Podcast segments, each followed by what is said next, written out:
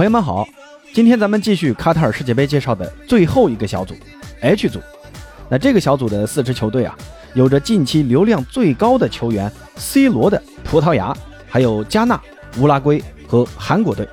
那咱们就先从葡萄牙开始介绍。葡萄牙相信最近很多球迷都很关注啊，呃，原因嘛，大家肯定都知道啊。呃，这次的葡萄牙的晋级历程呢，也是很艰辛的。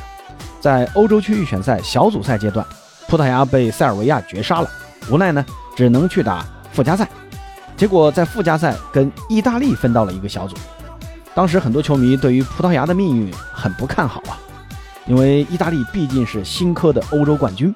结果呢，谁曾想到啊，这意大利呀，在北马其顿身上翻船了，让葡萄牙白捡了一个大便宜，轻轻松松的就闯进了卡塔尔世界杯的决赛圈。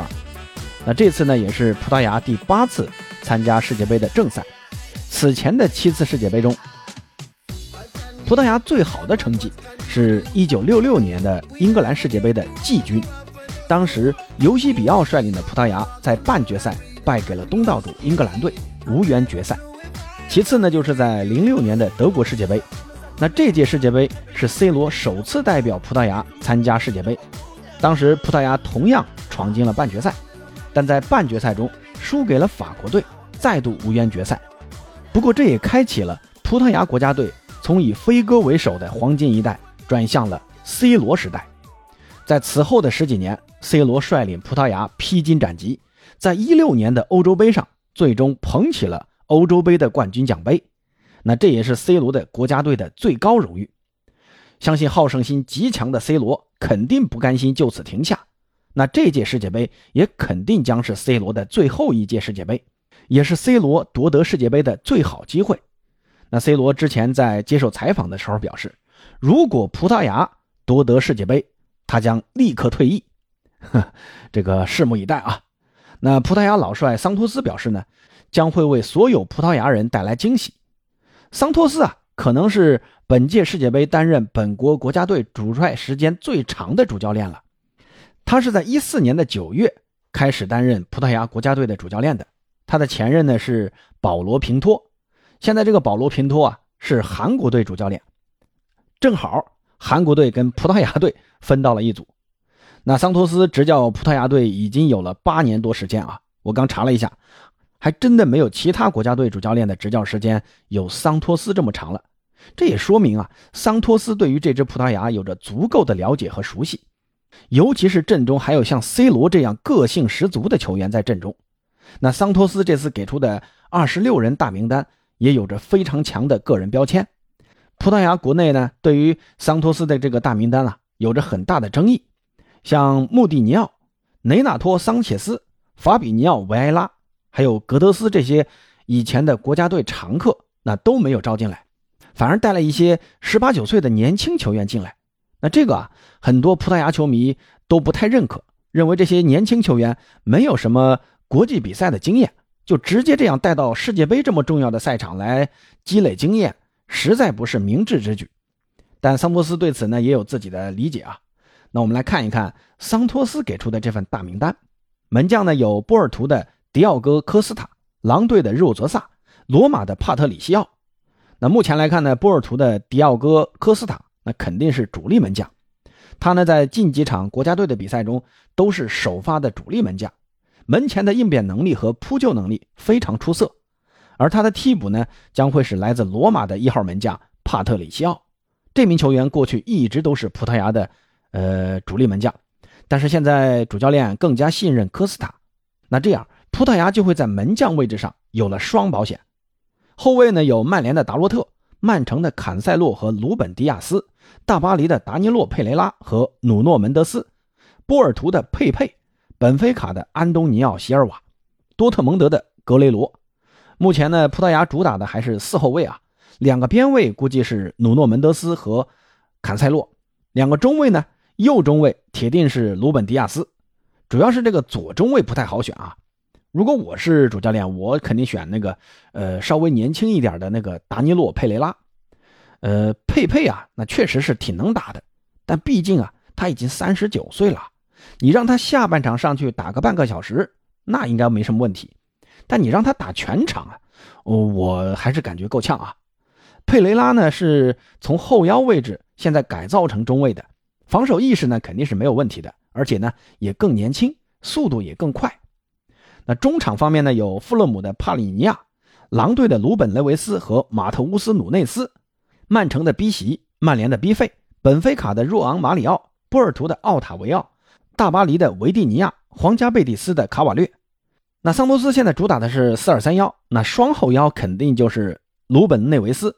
另外一个后腰，我认为，呃，大概率会选择富勒姆的帕里尼亚，他可能更合适一点。帕里尼亚这个赛季在富勒姆的发挥啊，呃，是非常亮眼的，是本赛季至今的英超抢断王。如果葡萄牙想要他的腰更硬一点啊，那上帕里尼亚应该会受到不错的效果。前锋呢有曼联的 C 罗。莱比锡的安德烈·席尔瓦，本菲卡的贡萨洛·拉莫斯，马竞的若昂·菲利克斯，米兰的莱奥，布拉加的里卡多·奥尔塔。那前场四人攻击组，左边锋肯定是米兰的莱奥，这个不用讲。右边锋啊，我估计会选择曼城的逼席。前腰肯定是曼联的逼费。呃，中锋位置其实啊，我感觉还是有点争议的啊。虽然 C 罗是在的，呃，也是大概率让 C 罗来打这个中锋。但这里啊，就有一个问题来了，上 C 罗，那你前场的逼抢强度自然就要下降，而且呢，这个反击的速度也不会太快。另外呢，如果 C 罗首发的话，是不是应该以 C 罗为核心来打呢？那这样会不会造成像曼联之前那样的困境呢？众所周知啊，这个赛季 C 罗在曼联首发的那些比赛中，C 罗的发挥只能说非常不在线。如果这种状态带到了国家队，那葡萄牙。应该怎么办呢？那最近的一场葡萄牙的热身赛，C 罗因为肠胃病没上，呃，也不知道是不是真的啊。结果呢，葡萄牙四比零大胜了对手，打得非常的流畅。那我这里呢也不去做什么猜测啊，只是希望 C 罗有一个好的发挥。那葡萄牙的赛程呢是二十五号的零点对阵加纳队，二十九号的三点对阵乌拉圭队，十二月二号的二十三点对阵韩国队。首战加纳，葡萄牙必须要拿下。次战乌拉圭将是决定小组头名的归属。那虽然上届世界杯乌拉圭是在淘汰赛阶段淘汰过葡萄牙，但我相信啊，葡萄牙这次取胜的可能性更高。乌拉圭虽然也是一支强队，球队的作风也比较粗犷，但防线可能在缺少阿劳霍的情况下，并没有那么牢靠。而锋线呢，还是得依靠一帮三十五岁的老将。虽然有鲁涅斯在，但整体上啊，我感觉还是葡萄牙更占优。那最后一战韩国队，我相信啊，这场比赛葡萄牙队肯定会全力以赴。一个呢是，如果葡萄牙这场比赛没有拿下，最终只拿到小组第二名，那在淘汰赛阶段极有可能会碰上巴西队。所以呢，这场比赛必须拿下，以来争这个小组第一。那另一个原因就是，葡萄牙跟韩国队是有历史恩怨的。当初在零二年的世界杯上，葡萄牙就是被韩国给阴了，小组都没出现。所以呢，这一战啊，葡萄牙肯定是要全力以赴的，但最后还是要替葡萄牙担心一下啊。那最主要的原因呢，就是 C 罗的这个状态问题啊。万一 C 罗因为状态不好，在下半场被主教练给换下来了，那 C 罗会不会摆脸色呢？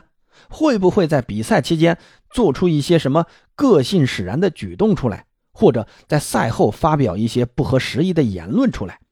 再或者让摩根呐，让他姐姐啊，或者 Factus 哥啊，在社交媒体上发表一些啊不受尊重的话出来呢？那这种行为会不会影响葡萄牙队内的气氛呢？呃，希望八哥是杞人忧天啊！当然还是希望 C 罗在他的世界杯生涯有一个美好的结局。那说完葡萄牙，接下来说说加纳。加纳现在的主帅叫阿多，这个名字有点怪怪的啊。那这个阿多啊。在球员时代，代表加纳参加过零六年的德国世界杯，在今年二月份才接手加纳国家队的，然后率队闯进了卡塔尔世界杯的决赛圈。不过这次啊，也是加纳第四次参加世界杯，他们是零六年才首次参加世界杯。但让加纳最出名的，应该是在一零年南非世界杯上，当时在四分之一决赛，他们对阵乌拉圭，在比赛的最后时刻。苏亚雷斯当时在门线前用一个排球动作挡出了一个必进球，最后呢，苏亚雷斯被红牌罚下。但就在苏亚雷斯走向球员通道的时候啊，加纳人把点球给罚丢了，然后苏亚雷斯在场边疯狂的庆祝啊，这个场景我不知道多少人还记得。那最后呢，加纳人被乌拉圭人给拖进了点球大战，点球大战呢，最后还输给了乌拉圭，无缘四强。那这次呢，又跟乌拉圭分到了同样一个小组啊，这又有好戏看了。哎，关键啊，乌拉圭的苏亚雷斯这次也进了大名单。希望不知道这帮加纳球员在面对苏亚雷斯时是怎样的一个心情啊？大家可以期待一下啊。那这次呢，加纳给出的大名单好多我都不认识啊，我这里就不一一念了。呃，也就水晶宫的前锋阿尤，阿森纳的后腰托马斯，我能叫得上名字。加纳的赛程呢是二十五号的零点对阵葡萄牙，二十八号的二十一点对阵韩国，十二月二号二十三点对阵乌拉圭。加纳的这三场比赛，我觉得都很难说啊。每年世界杯呢，非洲球队啊总会有一支球队会成为黑马球队。我今年还是挺看好加纳的。你看 A 组的塞内加尔，这马内已经确定要退出世界杯了，现在呢又传出卡塔尔贿赂。厄瓜多尔的球员，所以说你这个卡塔尔作为东道主想出线的这个意图啊，已经是昭然若揭了。所以呢，塞内加尔就非常危险了。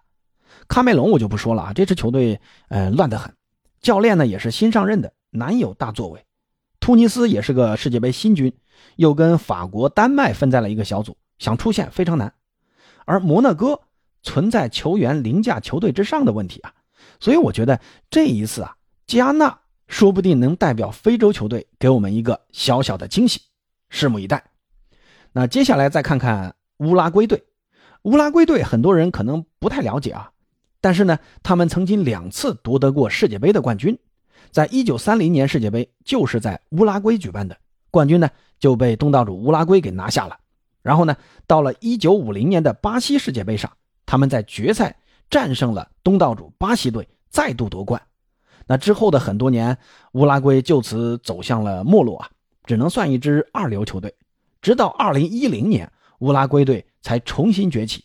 在南非世界杯，他们闯进了四强；一四年世界杯呢，他们闯进了十六强；在一八年俄罗斯世界杯，他们闯进了八强。那这次乌拉圭队在南美区的预选赛也不太顺利，前主帅塔瓦雷斯执教乌拉圭长达十五年。但塔瓦雷斯的球队接连输给了阿根廷、巴西和玻利维亚，乌拉圭足协不得不解雇了塔瓦雷斯，任命迭戈·阿隆索为球队的新任主教练。阿隆索上任之后，乌拉圭一改颓势，一鼓作气啊，最终呢以第三名的成绩晋级卡塔尔。这次乌拉圭的二十六人大名单，呃，给巴哥的最大的感受就是新老结合，老将有苏亚雷斯和卡瓦尼、贝西诺。新生力量呢，有皇马的巴尔韦德、利物浦的鲁涅斯、巴萨的阿劳霍。目前呢，受伤的阿劳霍啊已经跟队训练了，但能不能上场还不好说。另外呢，他们还拥有热刺的本坦库尔。那这届世界杯将是这批年轻的乌拉圭球员的首次世界杯之旅，对于荣誉的饥渴感是他们最大的动力。鲁涅斯啊，甚至喊出了冠军才是乌拉圭的最终目标。不过呢。我个人还是建议乌拉圭还是一场一场的拼啊。乌拉圭的赛程呢是二十四号的二十一点对阵韩国队，二十九号的三点对阵葡萄牙队，十二月二号的二十三点对阵加纳队。乌拉圭和韩国的球风啊，呃，其实有点相似啊。乌拉圭在世界杯中的印象就是粗野流，韩国人同样给我这个感觉，喜欢呢上身体对抗，但我还是更看好乌拉圭战胜韩国队。那次战葡萄牙，上一届世界杯就是乌拉圭淘汰的葡萄牙。那这一次呢，葡萄牙肯定是憋足了气要讨回场子，乌拉圭人要小心了，拿个平局就是胜利。而末战加纳，那这个呢，乌拉圭同样不容有失。为了避开巴西，那这一场必须要拼下来。最后呢，我们再来看看我们的邻居韩国队。韩国相信大家都很熟悉啊，咱们国足患上恐韩症都不知道多少年了。那现在这支韩国队的主教练是葡萄牙人保罗·本托，这个本托啊也是个咱们中超的老熟人了。在一七至一八年，这个本托呢在咱们中超的重庆队执教过一年时间。不过现在呢，这支重庆队啊都已经注销了。而本托在离开中超之后，就去接任了韩国国家队的主教练职位。其实本托执教国家队也是蛮有经验的啊，在2010年至2014年，他执教过葡萄牙国家队四年时间，在一四年巴西世界杯之后，他才卸任葡萄牙国家队的帅位。在一八年执教韩国队之后，率领韩国队打了五十二场比赛，取得了其中三十三场胜利，十二场平局，只输了七场比赛。那这个胜率啊还是很高的。在世界杯的历史上，韩国队曾经在本土举办的零二年世界杯上闯进过四强，但这届世界杯堪称世界杯历史上最黑暗的一届世界杯。而韩国队四强的成绩并不被全世界的球迷认可。可能只有韩国人自己才认可。简单的来说一下，为什么说这届世界杯是最黑暗的啊？在小组赛阶段，韩国就利用裁判在对阵葡萄牙的比赛中罚下葡萄牙两名球员，最后呢，飞哥率领的葡萄牙九打十一，被韩国人一剑封喉。在八分之一决赛遇上了意大利，韩国人呢同样依靠裁判二比一战胜了意大利。在四分之一决赛。韩国人碰上了西班牙，但裁判两次吹掉西班牙的好球，最后在点球大战，韩国胜出，挺进了半决赛。在半决赛中，他们遇上了德意志战车德国队，可能是国际足联也看不下去了啊，临时更换了裁判团队，没有采纳之前的裁判团队啊。最终呢，德国队一比零战胜了韩国队，阻止了韩国人想挺进决赛的企图。不过这些年啊，韩国队在亚洲。跟日本一样是巨无霸般的存在，即便是西亚诸强也无法对韩国构成任何威胁。在亚洲区十二强赛，韩国人非常轻松的小组头名出现。韩国阵中呢拥有像孙兴民这样的超级巨星。不过呢，这一次世界杯，呃，孙兴民受伤了啊，虽然也进了大名单，但也不知道能不能够出场比赛。听说啊，他的头骨都被撞裂了，得戴着头套来比赛。另外呢。韩国队还有狼队的黄喜灿，这家伙身体非常的强壮，在英超这样的赛场，黄喜灿的对抗能力是丝毫不落下风。中场这一块呢，有马略卡的李刚仁，这哥们呢在西甲已经站稳主力了，实力很强。另外呢，还有咱们中超的孙准浩也进入了韩国队的大名单。后防线呢有那不勒斯的金明哉和金英权，这两个球员啊，咱们中超球迷都很熟悉啊。金明哉呢，曾经在国安踢过球；金英权以前在广州恒大队踢球。韩国队的赛程是二十四号的二十一点对阵乌拉圭，二十八号的二十一点对阵加纳队，十二月二号的二十三点对阵葡萄牙。那首战乌拉圭，我感觉韩国人想取胜还是蛮难的，争取啊一个平局那就是胜利。对阵加纳倒是可以争取一下，而末战葡萄牙。这场比赛啊，对于韩国人来说是非常艰难的。当然，如果葡萄牙在这届杯赛，呃，出现一些问题啊，比如说队内出现矛盾，导致球队的状态不佳，那韩国人是不介意雪上加霜。那这场比赛啊，说不定啊，有可能会出现冷门。好，关于这届世界杯所有小组的介绍，八哥就介绍到这儿。今天晚上的零点，卡塔尔世界杯将正式开幕。开幕战呢是东道主卡塔尔对阵厄瓜多尔队，不知道有多少人会去看这场比赛啊？八哥肯定是要看的。那今天就先介绍到这儿，咱们明天再见。